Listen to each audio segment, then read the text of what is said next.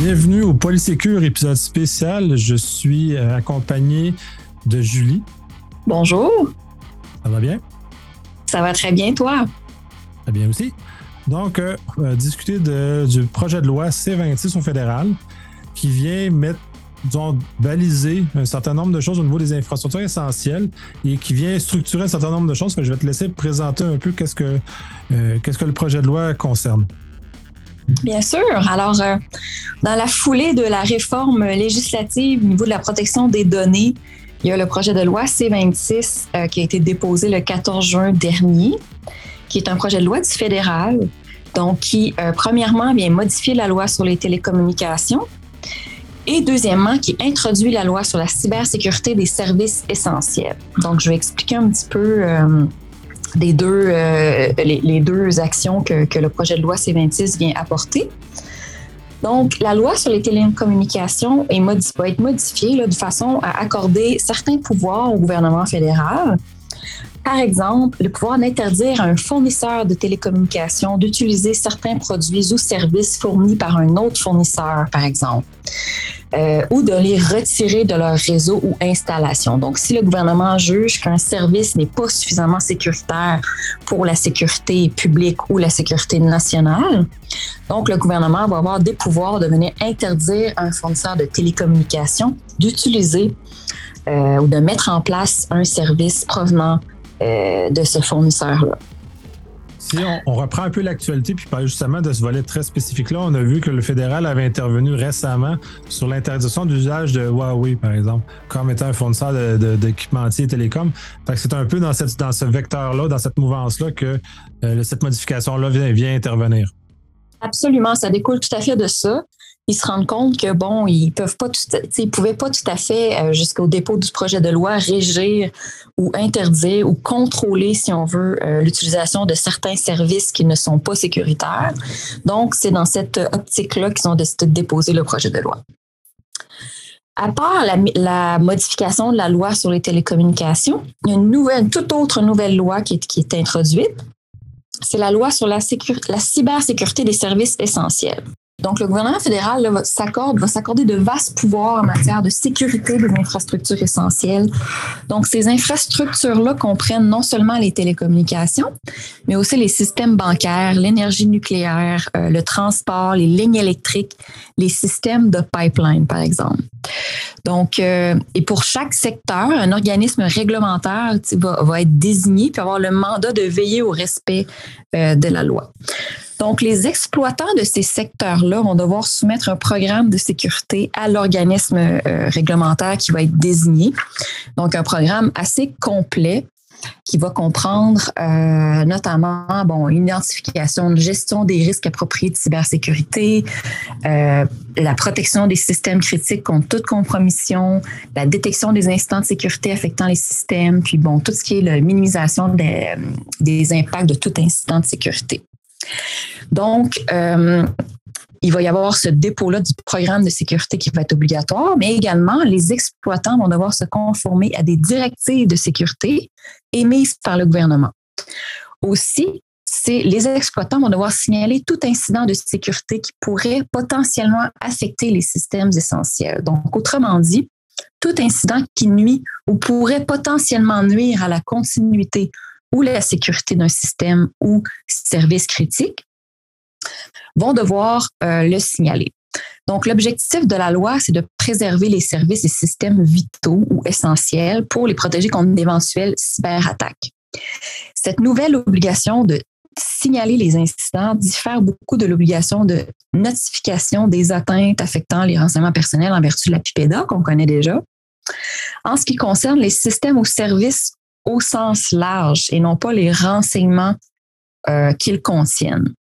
Donc, euh, donc, on vise ici beaucoup le service de façon générale et non pas euh, les, renseignements confidentiels ou personnels ou critiques.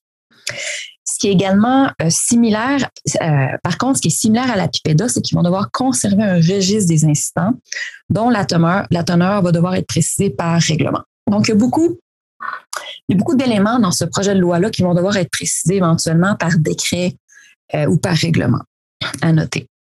Il y a aussi des sanctions pécuniaires qui vont, qui vont être prévues, qui vont pouvoir atteindre 15 millions de dollars.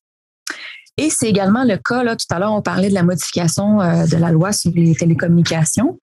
De la même manière, il va y avoir des sanctions pécuniaires importantes qui vont être prévues en cas de contravention à la loi. Et ça, autant pour les personnes physiques que les personnes morales. Euh, donc, un minimum de 10 millions de dollars va être prévu pour les, les fournisseurs de telco qui ne seraient pas conformes aux nouvelles obligations. Donc, pour les fournisseurs de telco, ils vont être soumis aux modifications prévues à la loi sur les télécommunications, mais également à la loi sur la cybersécurité des services essentiels. Donc, ceux-ci vont être euh, potentiellement euh, sujets à des sanctions équivalentes à 10 millions plus 15 millions de dollars, puisque les deux lois vont s'appliquer à eux ça devient du sérieux. En tout cas, ça va les faire bouger. Puis il faut comprendre aussi que euh, ces opérateurs-là ou ces services essentiels-là sont régis par soit des ministères ou soit par différents organismes gouvernementaux qui eux-mêmes, je crois, vont avoir leur loi modifiée pour avoir une incidence sur les, euh, les entreprises de leur secteur. Tout à fait. Puis en plus de ça, il y a beaucoup de conditions qui vont pouvoir imposer quant à l'utilisation de certains produits et services. Donc, le gouvernement va pouvoir exiger que certaines, par exemple, euh, certains fournisseurs telco mettent fin à des contrats qui ont déjà été conclus avec d'autres fournisseurs. Donc, c'est assez, c'est assez important comme pouvoir. Euh, puis le gouvernement va aussi pouvoir exiger que des renseignements lui soient fournis par, par exemple, le fournisseur de télécommunications et ces renseignements-là vont pouvoir même être euh, circulés auprès des institutions gouvernementales au besoin et même à l'international dans certaines circonstances. Fait ici, on voit vraiment que ce qui se dégage de ce projet de loi-là, c'est un souci de sécurité nationale. Ce qui est une bonne nouvelle dans un sens, euh, parce que, bon, la sécurité des infrastructures essentielles n'était pas tout à fait régie jusqu'à maintenant. Puis, on sait que la cybercriminalité est en forte hausse et euh, sans, sans, parler d'espionnage industriel et de, sécurité, de, certains pays qui n'ont pas toujours les intérêts du Canada euh, à cœur. Donc, c'est une belle... Oui, ça, ça on, juste intervenir un peu sur ce que tu disais. Le fait justement que le timing est peut-être le, meilleur, le fait qu'on est en guerre, qu'il ben, on est en guerre. Il y a une guerre actuellement en Ukraine et incidemment, comme le Canada se retrouve être un allié de l'Ukraine, on se retrouve à des représailles technologiques face à nos infrastructures dans lesquelles euh, il y a eu potentiellement des attaques qui ont, j'imagine, dû toucher nos infrastructures essentielles. Donc, cette loi-là, vraiment s'inscrit à un moment euh, intéressant et judicieux justement pour venir euh, renforcer les pouvoirs du fédéral. Tout à fait. Donc, euh, c'est une bonne nouvelle. Il y en a qui pourraient voir là-dedans un petit peu de, bon, de tentatives de s'introduire, de s'immiscer un peu dans la gestion des, de certains, des services de certains fournisseurs. Mais on trouve que c'est quand même, euh, c'est quand même des changements qui sont importants par rapport au contexte politique, géopolitique, puis au contexte de sécurité actuel. Tout à fait. Donc, comme dans tout, euh, la règle n'est pas nécessairement mauvaise en tant qu'elle soit bien appliquée euh, avec des mesures de sécurité euh, robustes. Et donc, si tout est bien, si tout est bien géré, il y, a du positif qui peut sortir de là, tout à fait. Absolument. de toute façon, comme on a vu aux États-Unis avec Colonial Pipeline, on ne peut pas nécessairement faire confiance aux opérateurs d'infrastructures essentielles comme pouvant toujours nécessairement prendre des bonnes décisions, des décisions éclairées qui sont dans, dans le meilleur intérêt de, la sécurité nationale. Absolument. Donc, euh, donc c'est sûr que ça diffère beaucoup de tout ce qu'on connaît au niveau de la réforme actuelle législative qui touche davantage les renseignements personnels mais c'est tout de même euh, c'est tout de même un pas en avant important au niveau des, pouvoirs qui sont attribués au gouvernement en ce qui concerne la gestion des infrastructures essentielles parce qu'on veut pas on veut pas que demain matin le, tout le système euh, euh, d'électricité soit soit down, qu'on se retrouve en plein mois de janvier pendant un mois et demi sans électricité, sans énergie, sans sans système bancaire ce qui est non le moindre. Là. Donc, c'est tout à fait important de protéger la cybersécurité des systèmes, euh, de ces systèmes-là, euh, donc incluant les systèmes bancaires. Là. Tout à fait. Oui, je trouve que c'est un, justement euh, un moment judicieux que le Canada rehausse son jeu par rapport à, ses différents euh, collaborateurs internationaux, ses partenaires internationaux, justement, pour pas qu'on se retrouve dans une situation hasardeuse. Est-ce qu'il y a d'autres éléments par rapport à cette loi-là qui va venir faire des modifications des choses qui seraient euh, pertinentes de discuter? Ben, en fait, il y a beaucoup de. c'est sûr qu'il y a beaucoup. On n'est pas allé dans le détail aujourd'hui. Il faut aller voir le, faut aller lire un peu le projet de loi pour comprendre qu'est-ce qu'il en ressort.